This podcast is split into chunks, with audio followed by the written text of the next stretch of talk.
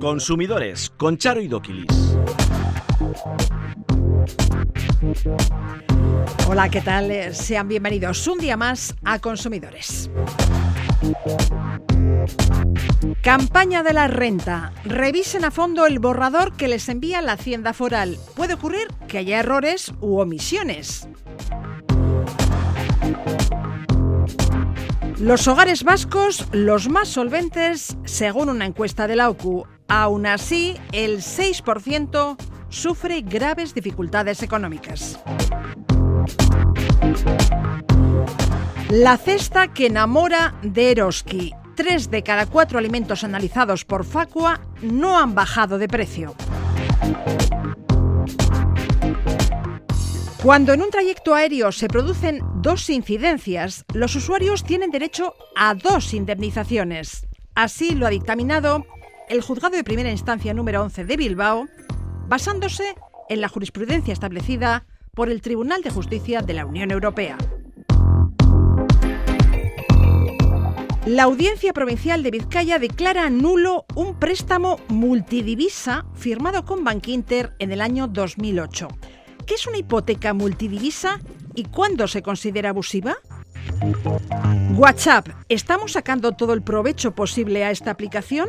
¿Conocemos todos sus trucos? Comienza ya Consumidores.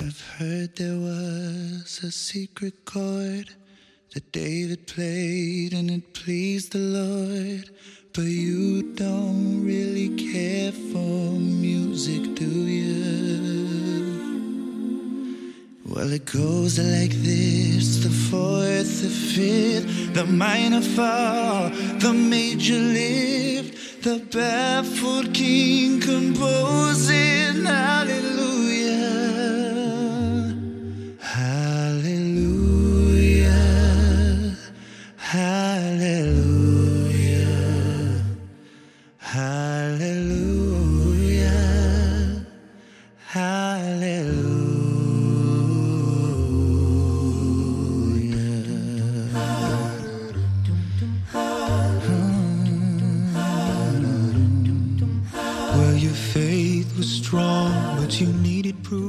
Arrancado la campaña de la renta en Álava, Guipúzcoa y Navarra y este lunes lo hará en Vizcaya.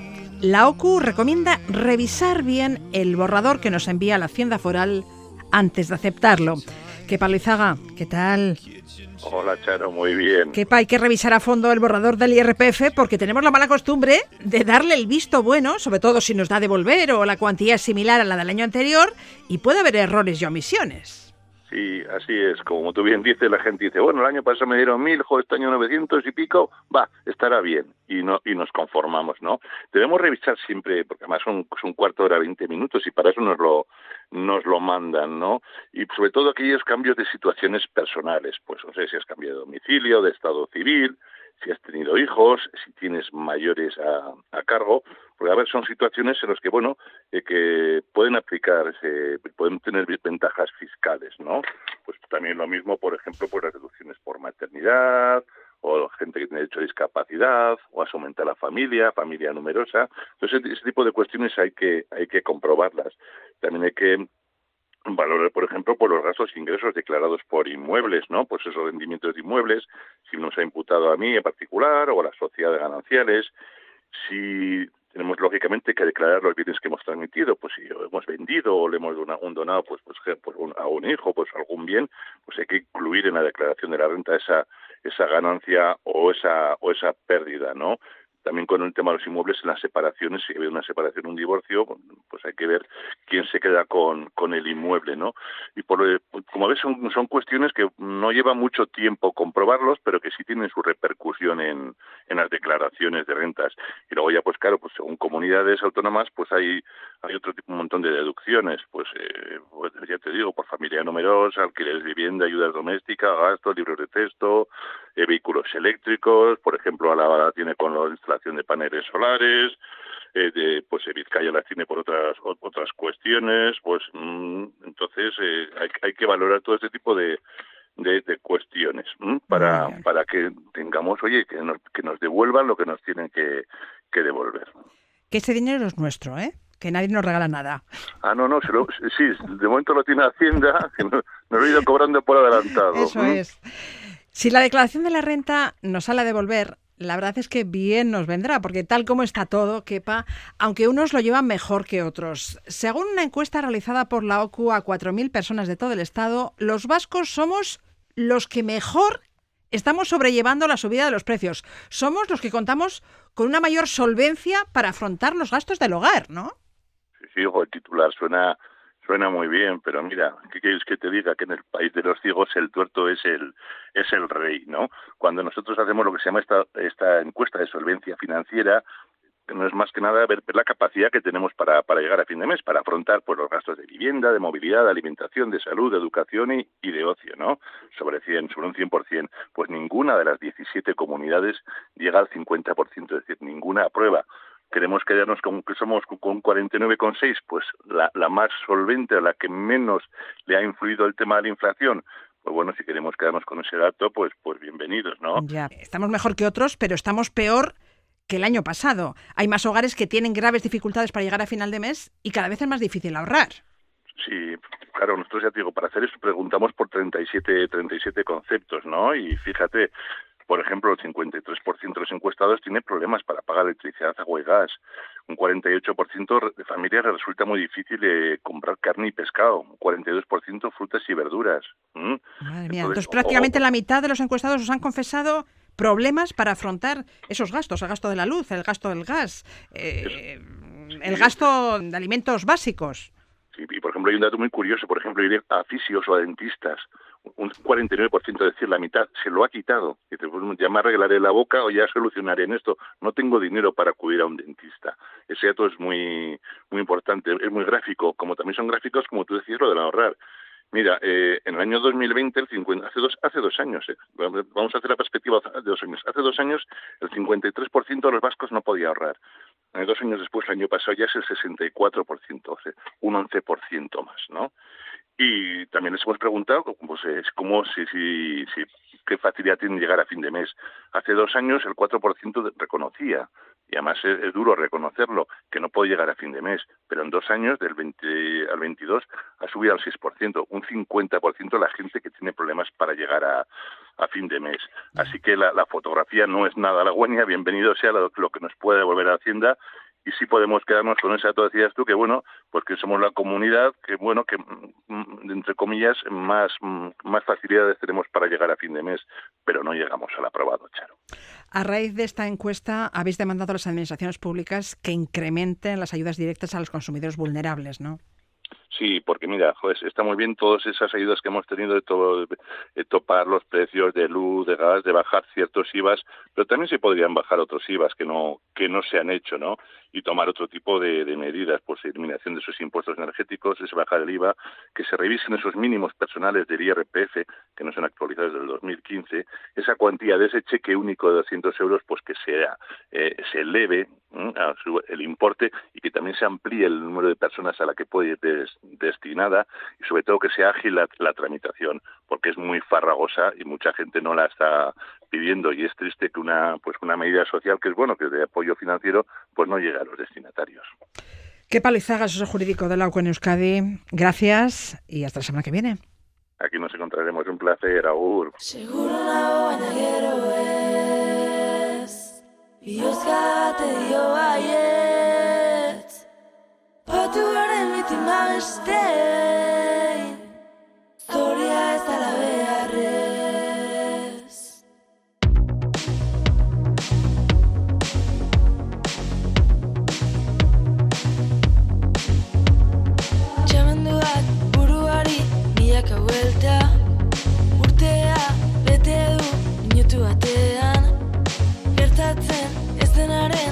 Esklabua Ordu txikitan, kateta mamuak. Arima baten, korputzean, aztu zaizu zure azentzea Utxetik, astea,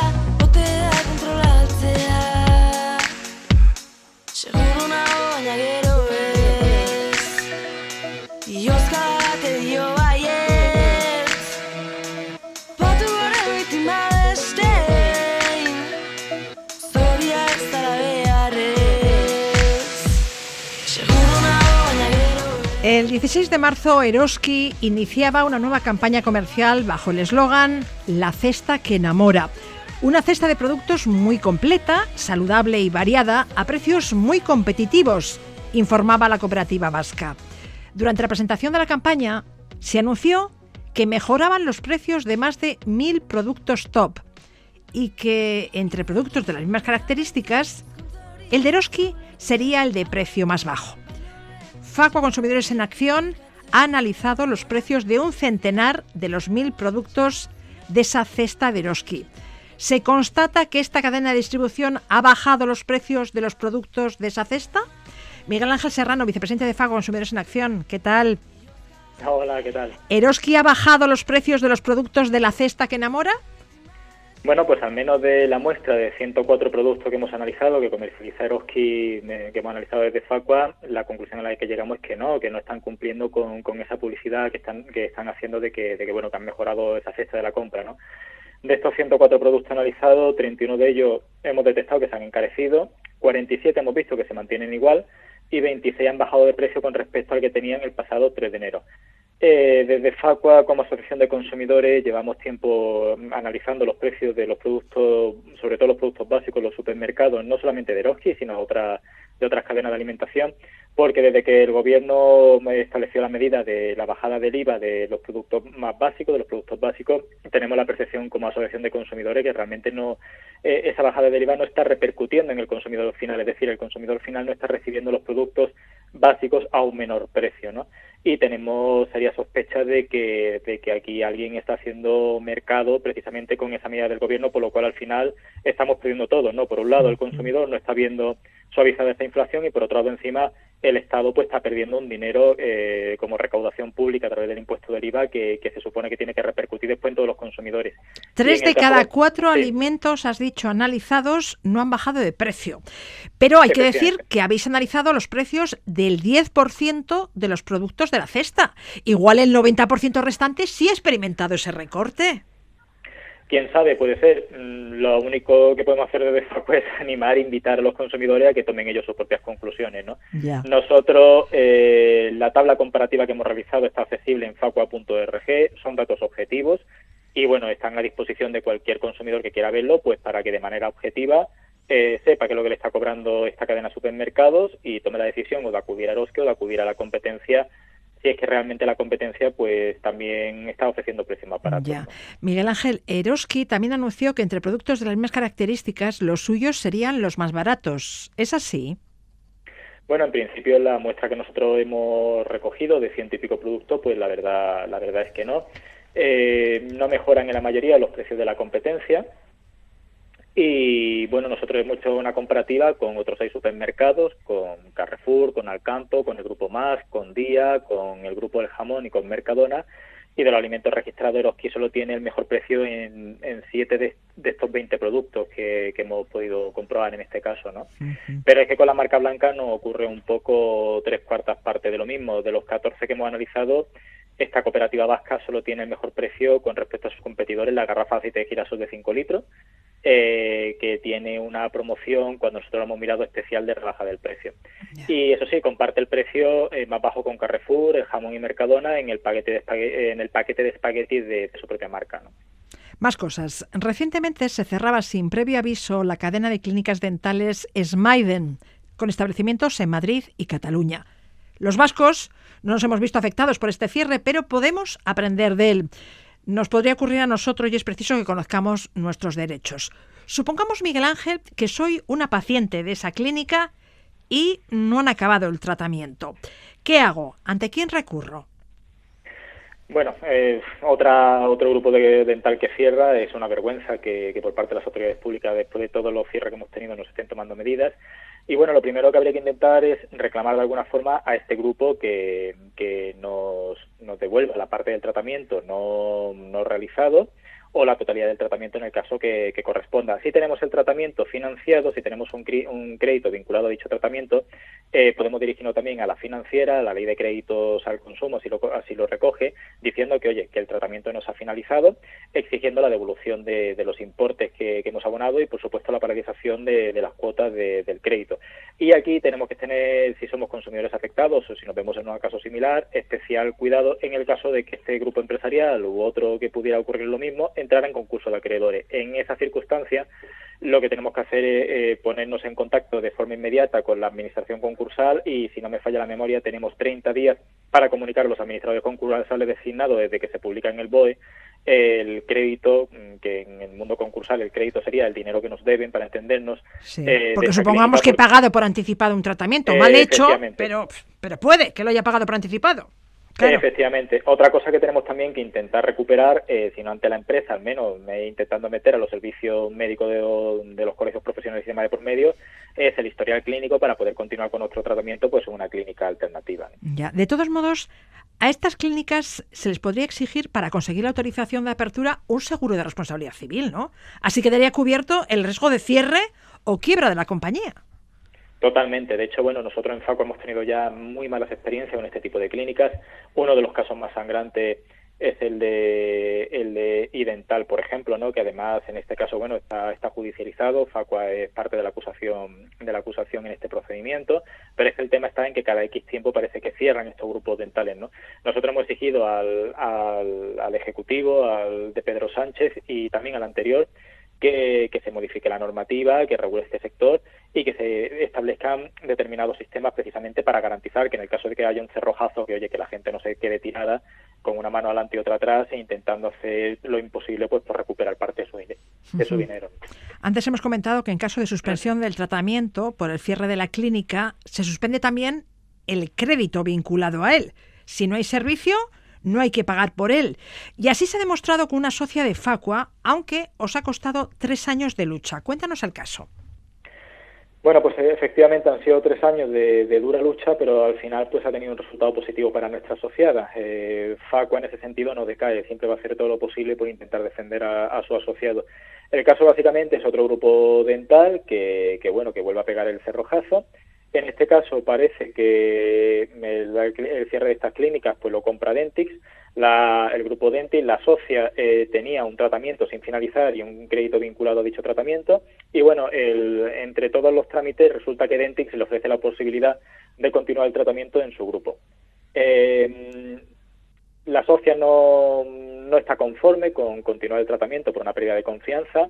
Intenta eh, que se suspenda por un lado el, tema de lo del crédito con la financiera, el que le devuelvan los importes correspondientes de ese, de ese contrato de financiación vinculado directamente al servicio y por otro lado intenta que se le devuelva su historial clínico pues para poder seguir con su tratamiento donde ya considere oportuno, ¿no? Y ninguna de las dos casos, ninguna de las dos cosas la cumplen, es decir, la financiera por un lado empieza a ponerle todos los problemas del mundo a vida y por haber para suspender el tema de los créditos y por otro lado el grupo Dentis como grupo que coge que coge este nuevo centro, esta nueva clínica, pues le viene a decir como que no tiene su historial.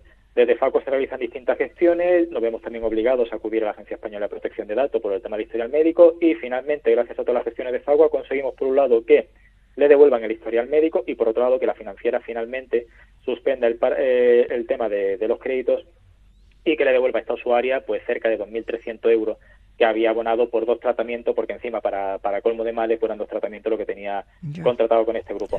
Es un ejemplo eh, que bueno que nosotros hemos sacado de nuestra página web para poner en valor que, que, oye, que es verdad que la lucha es ardua, que es verdad que puede llevar tiempo, pero que merece la pena reclamar, que lo que no podemos o no debemos como consumidores es mostrar eh, nuestro desasosiego diciendo, bueno, como no merece la pena, como es largo, me quedo quieto y no reclamo. No, en este tipo de circunstancias hay que intentar hacer todo lo posible por hacer cumplir nuestros derechos. Después se conseguirá o no, pero por lo menos eh, que no nos quedemos sin, sin patalear y sin luchar todo lo que sea posible.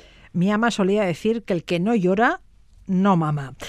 Y le recordamos que en el caso de los créditos vinculados a la prestación de un servicio, cabe la posibilidad de resolver el contrato si dicho servicio no es ejecutado. Y lo mismo nos sirve para una clínica dental que para una academia de idiomas, ¿verdad? Totalmente. Todo aquel contrato de financiación que esté vinculado eh, de forma directa a la contratación de un servicio Si dicho servicio no nos, los pre, no nos lo prestan, podemos cancelar esa financiación. Miguel Ángel Serrano, vicepresidente de Facua, gracias. Muchas gracias a vosotros, un saludo.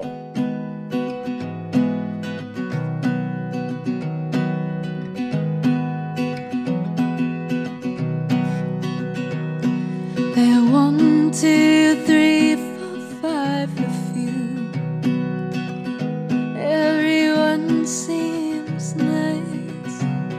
After five, six, seven, and eight I see Picture of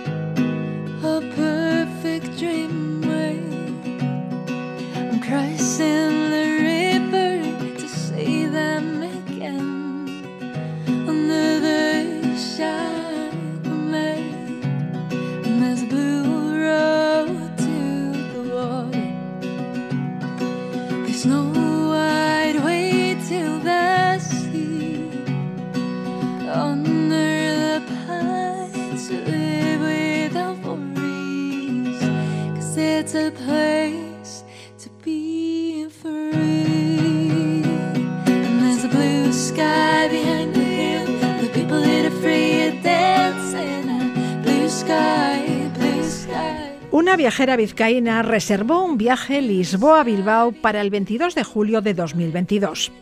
El vuelo debía salir a las 8 y 10 de la tarde, pero resultó cancelado y la aerolínea TAP reubicó a la pasajera en un transporte alternativo con salida a las 7 y 25 de la mañana del día siguiente. Este vuelo sufrió además un retraso de más de tres horas, con lo que no aterrizó en la capital portuguesa hasta las 2 de la tarde. En un caso como este, ¿a qué tiene derecho la pasajera? Se lo preguntamos a John Ortiz, abogado de reclamatu.com. John, ¿qué tal? Muy buenas, según John, mi vuelo de las 8 de la tarde es cancelado. Me reubican en otro avión que en principio iba a salir a las 7 y media de la mañana al día siguiente. Luego llegaría a Lisboa a las 9 y media de la mañana aproximadamente. Sin embargo, llego a las 2 de la tarde. ¿Tengo derecho a reclamar la cancelación del vuelo? ¿Tengo derecho a reclamar la cancelación del vuelo y el retraso del vuelo del día siguiente? Efectivamente, ¿no? Aquí, como bien han refrendado luego los tribunales, nos encontramos ante dos incidencias.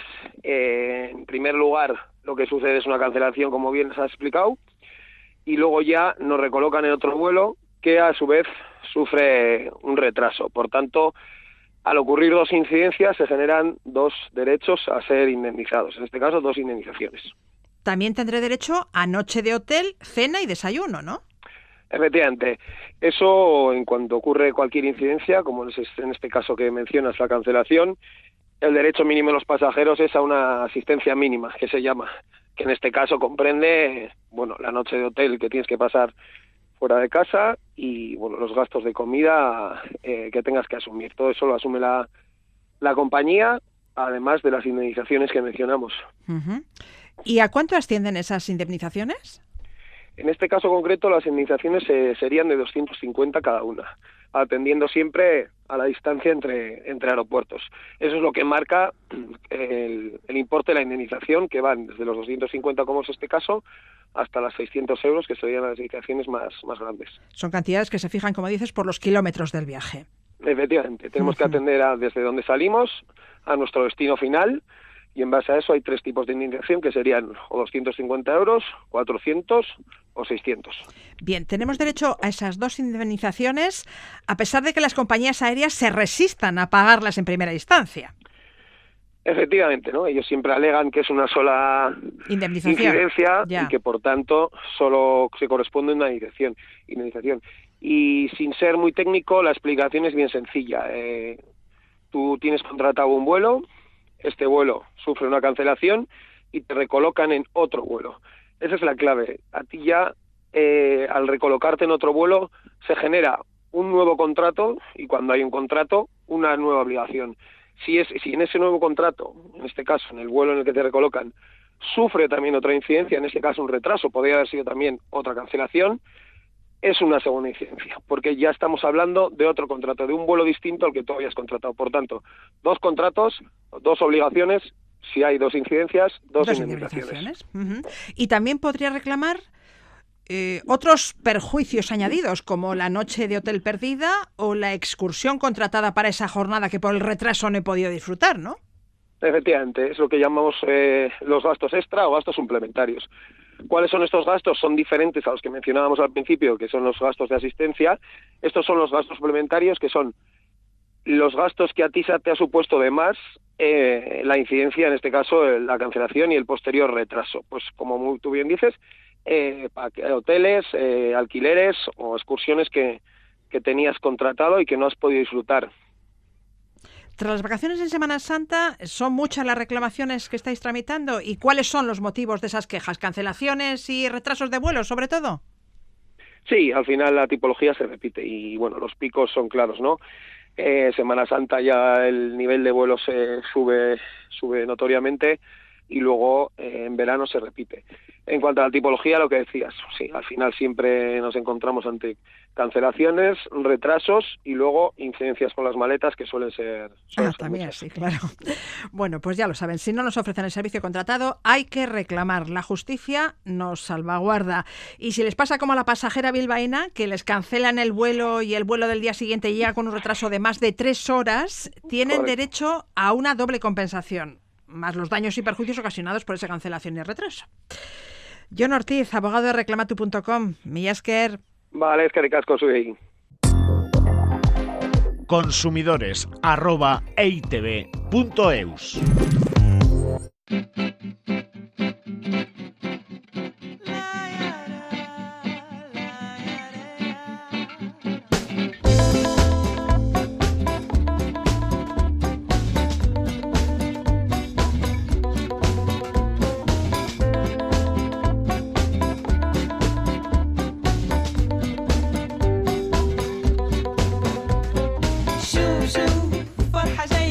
Joseph.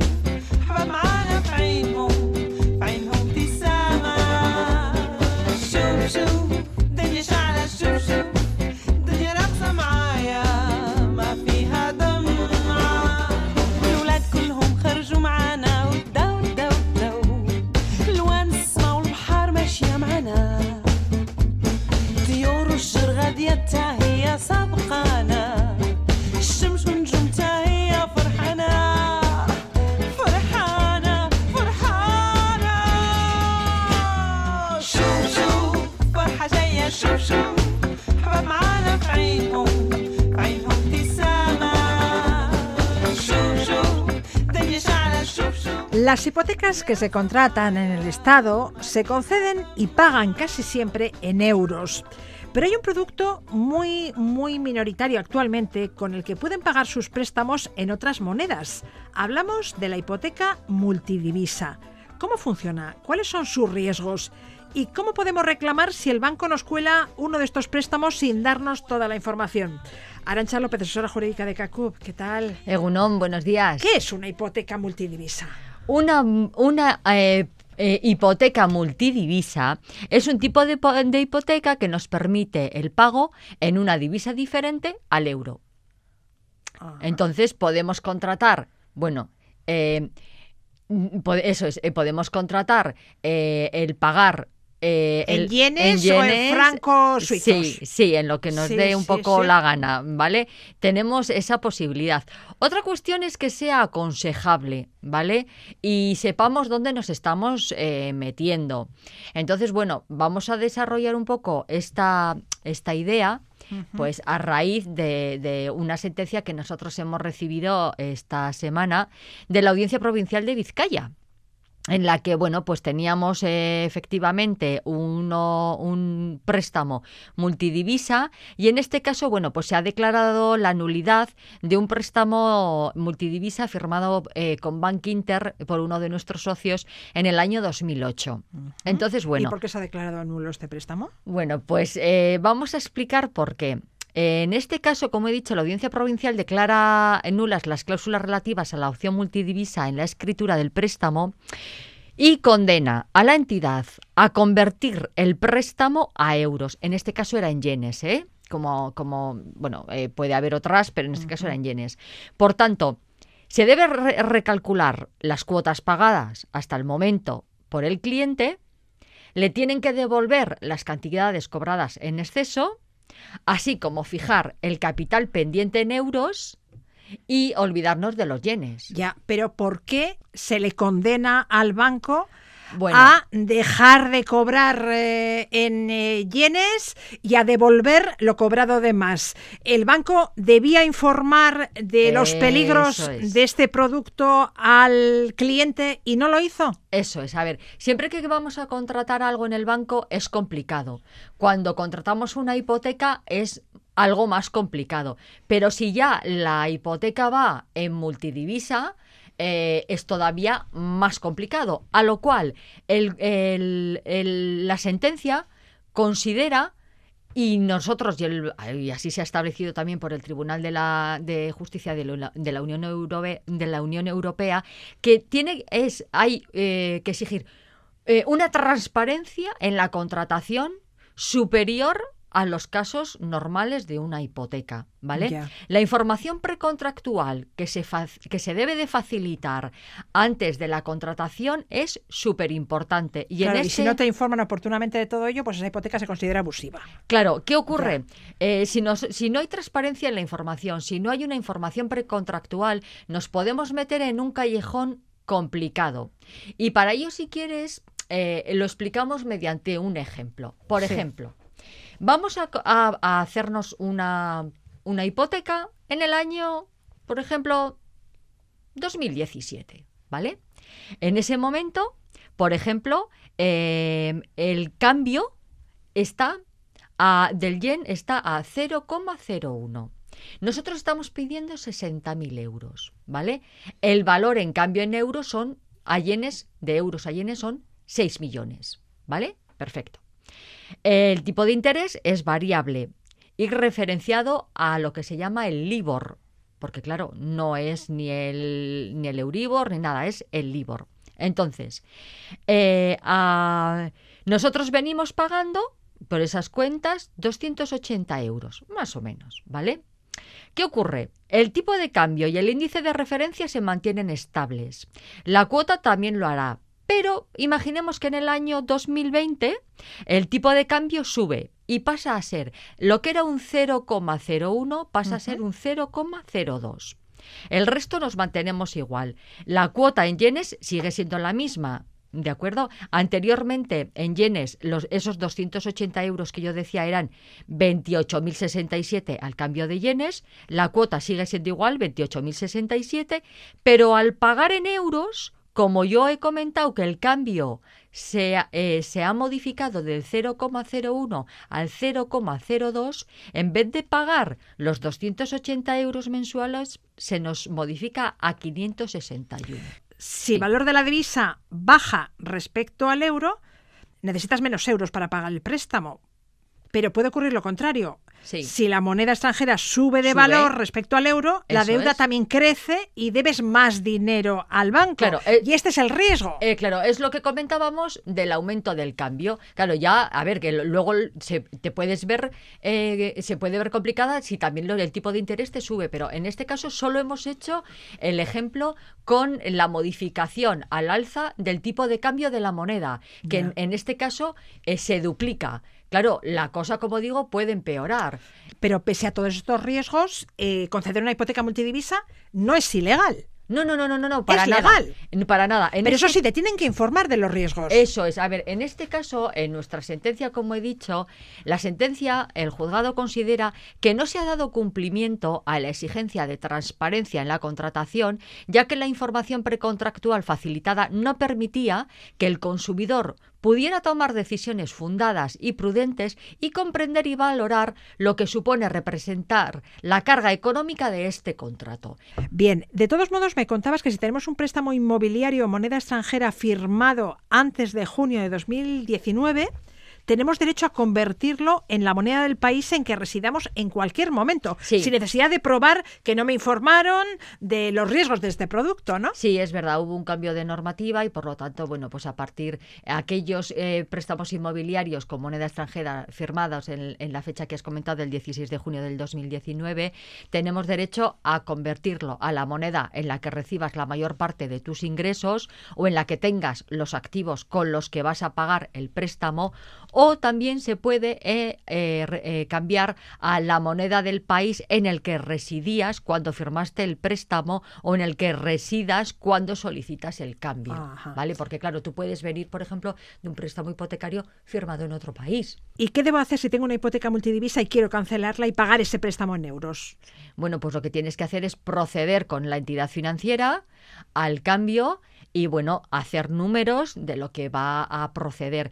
Eh, incluso, bueno, a ver, eh, yo creo que en la situación en la que está ahora mismo, em, yo entiendo que primero em, aplicaría lo que es una mediación, es decir, una negociación con la entidad financiera, decirle lo que hay para intentar aminorar eh, al máximo posible el coste que pueda suponer este cambio de moneda, ¿vale? Porque claro, es que al final es dinero, es dinero.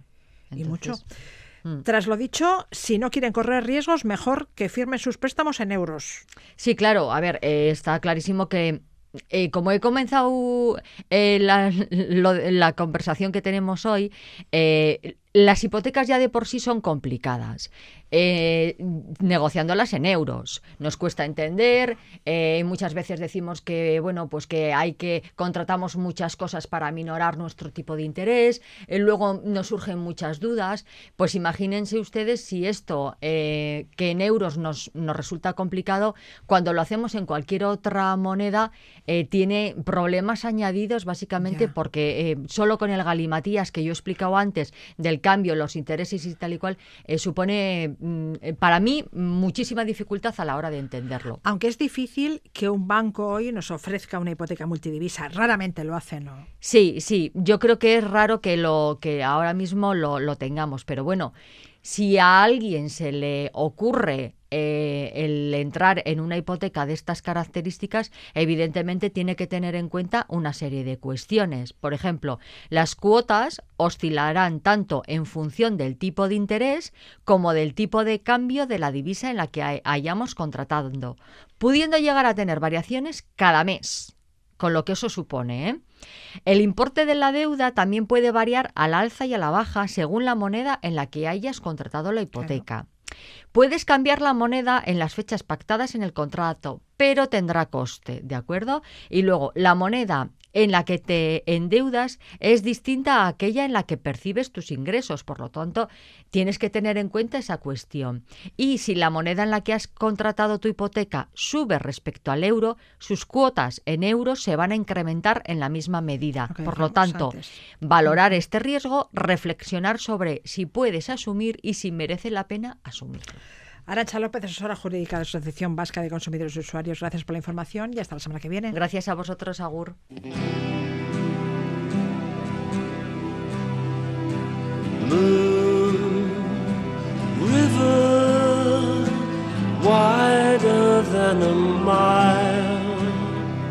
I'll be crossing you in style someday.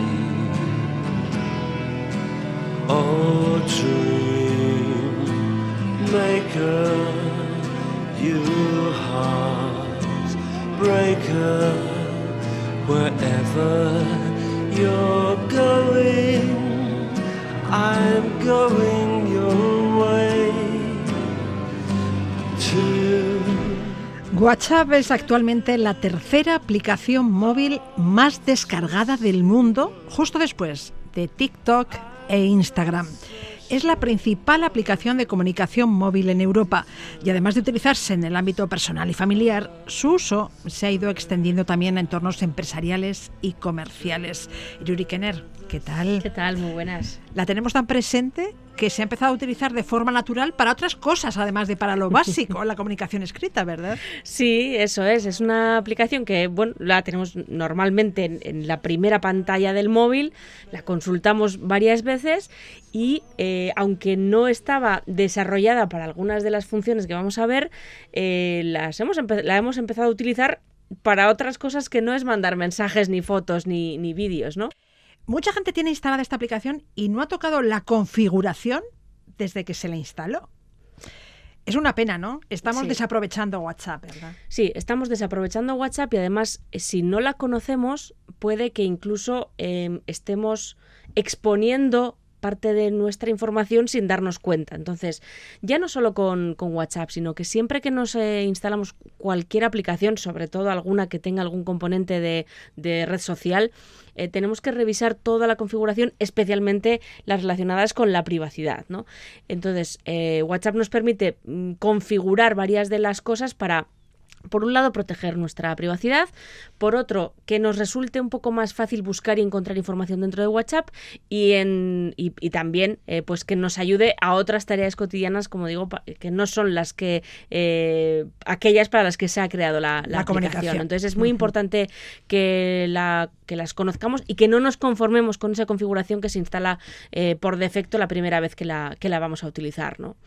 Bueno, pues vayamos, si te parece, a la configuración de WhatsApp podemos en primer lugar marcar quién puede ver nuestra foto de perfil, ¿no? Sí, eh, porque mira, además me, parece que ocurre una cosa que me resulta, me resulta curiosa. Em, y es que mucha gente muy recelosa de su privacidad en Internet nunca cuelga fotos, por ejemplo, en Facebook o en Instagram, ¿no? Fotos suyas de en la que aparezca pues su cara, por ejemplo, para que no sea reconocible em, y siempre tiene mucho cuidado de lo que publica y después vemos que tiene la foto de perfil de WhatsApp abierta para que cualquier persona que tenga su número de teléfono pueda verla. ¿no?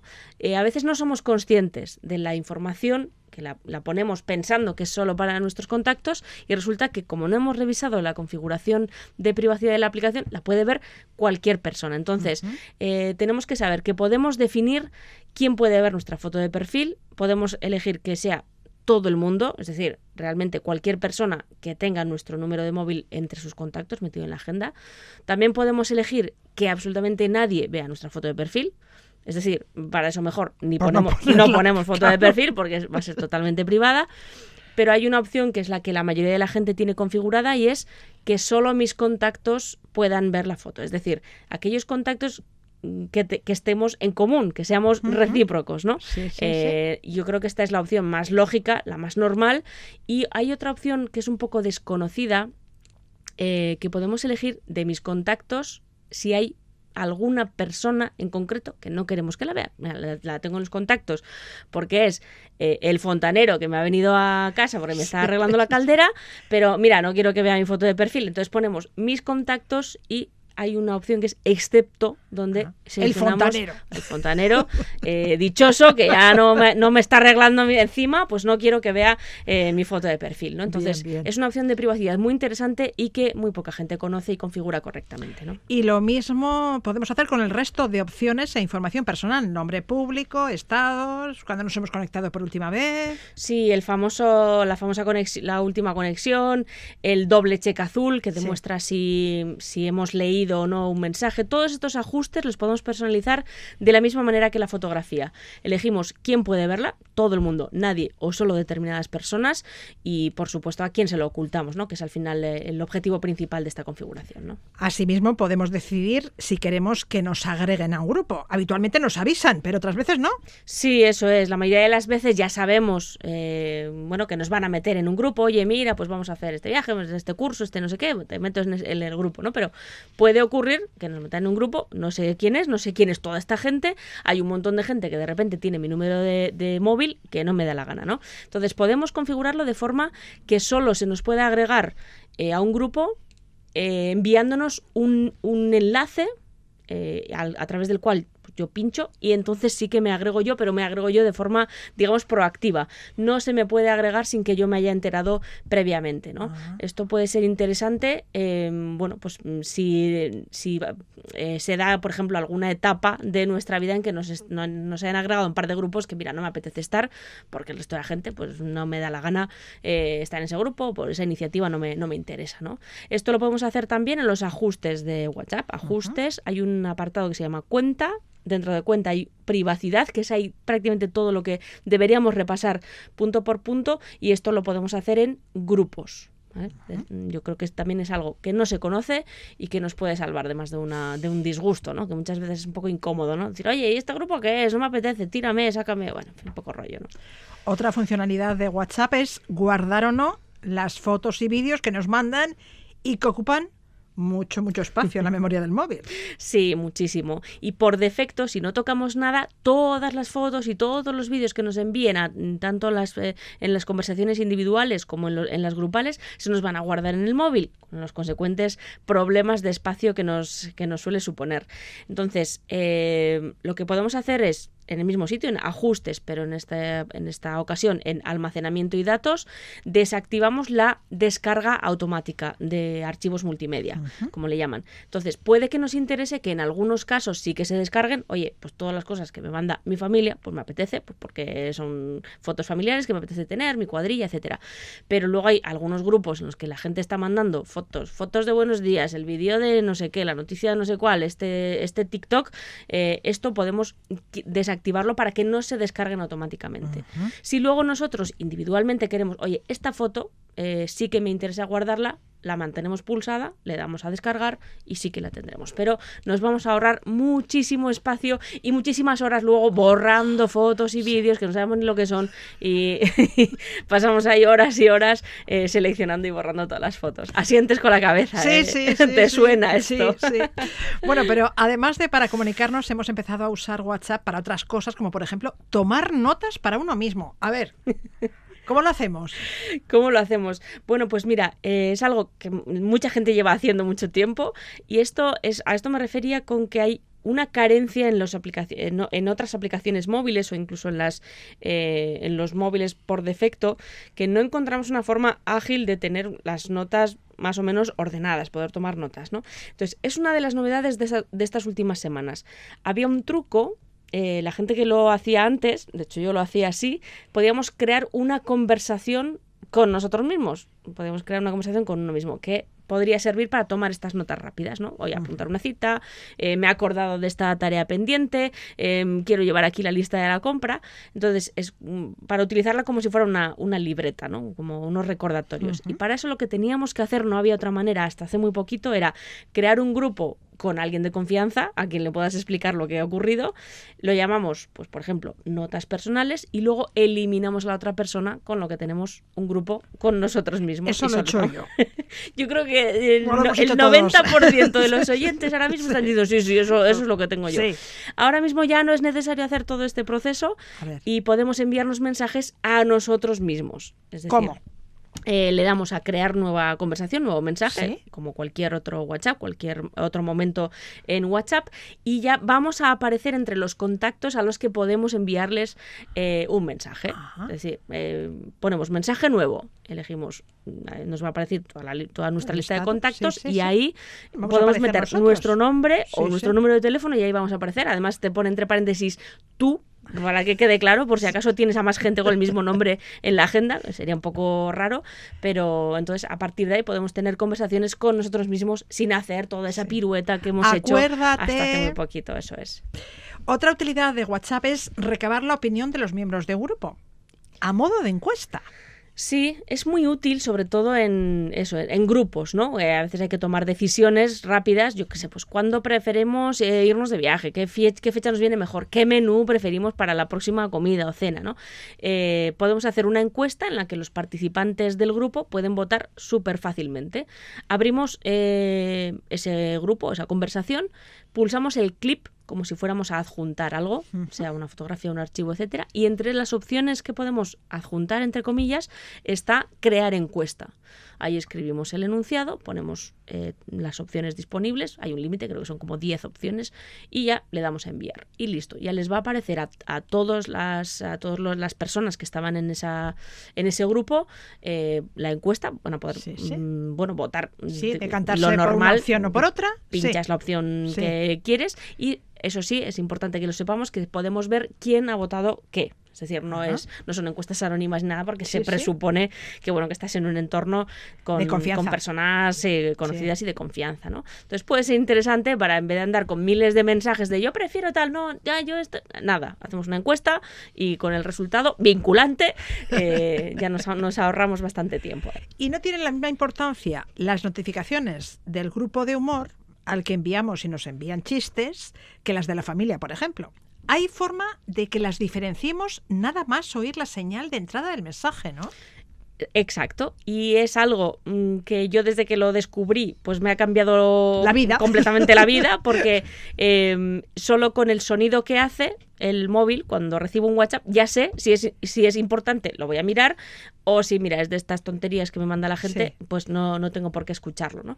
Eh, podemos hacer que cuando nos llegue un mensaje en función del contacto o el grupo del que provenga, suene de una manera u otra o bien o vibre el teléfono o no, o una, una, serie de, de, características que podemos configurar de manera que, bueno, eso, pues nos podemos permitir el lujo de, por el sonido que ha hecho, mira, me molesto en meter la mano en el bolso o lo dejo, ya lo miraré cuando llegue a casa, ¿no? ¿Cómo? Es interesante. Aquí también vamos a en, los, en el nombre arriba de la persona o del grupo que queramos configurar y ahí nos van a aparecer distintas opciones de pues, silenciar grupo, etcétera, estas cosas que ya conocemos.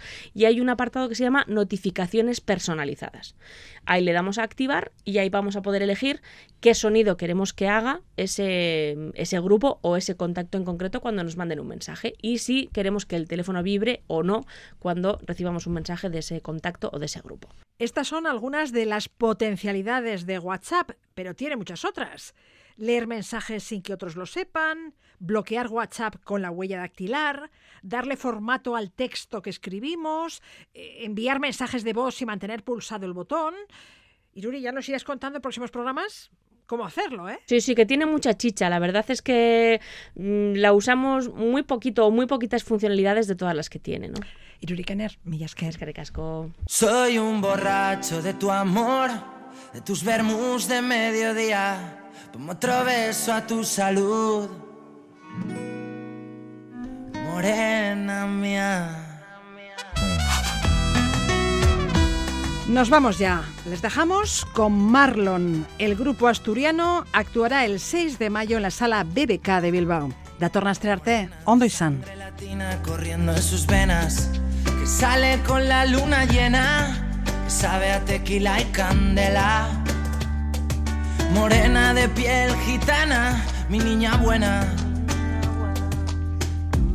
Das alegría a todas mis penas, a todas mis penas.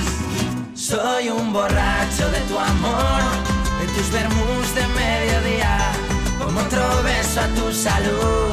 Vengo del barrio de la alegría y soy un borracho de tu amor, de tus vermus de mediodía otro beso a tu salud. Morena, morena de sangre latina corriendo en sus venas. Morena, morena que sale de noche con la luna llena. No me siento ni el gordo ni el flaco, ni el feo ni el guapo. No me siento ni el joven ni el viejo, ni el loco ni el cuerdo.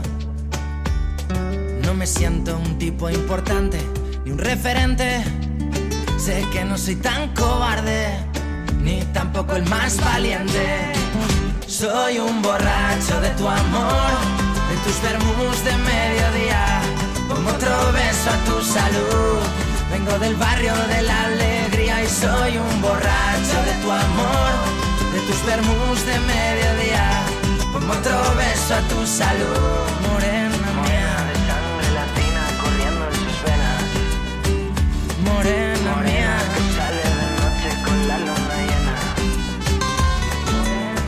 Quiero beberte una vez y otra vez a fuego en mi piel. Quiero beberte una vez y otra vez, que esta noche lo vas a romper.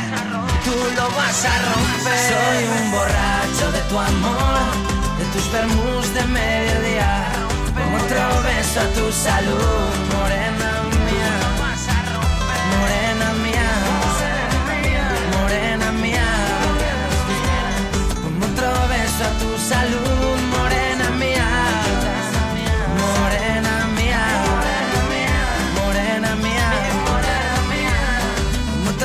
a tu salud.